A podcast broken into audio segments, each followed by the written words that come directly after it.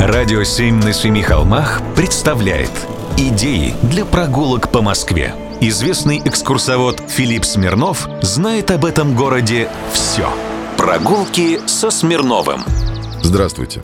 Совет народных комиссаров Советского Союза решил к 7 ноября 1935 года снять шесть двуглавых орлов. Они находились на Спасской, Никольской, Боровицкой и Троицких башнях Кремлевской стены, а еще два орла были на здании исторического музея. К тому же сроку решено было установить на этих четырех башнях Кремля пятиконечную звезду с серпом и молотом. Времена были не вегетарианские. Все исполнено было в срок и в лучшем виде. Над четырьмя башнями Московского Кремля воссияли звезды. Для каждой башни создавалось индивидуальное художественное решение звезд. На Спасской лучи расходились от центра к вершинам, на Троицкой лучи были в виде колосьев, на звезде Боровицкой башни был вписанный контур, и лишь звезда Никольской осталась без рисунка.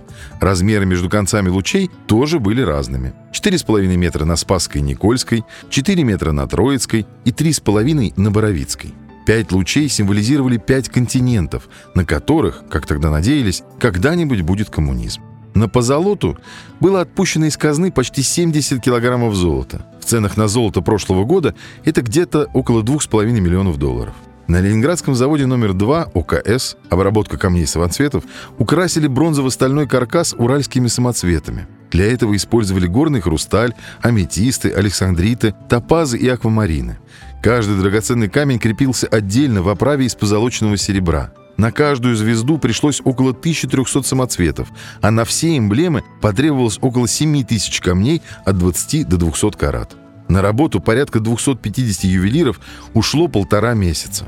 Один НКВДшник в отчете написал, каждый камень в избежание выпадения заделан в отдельный серебряный каст с серебряным винтом и гайкой. Общий вес всех звезд 5600 килограммов.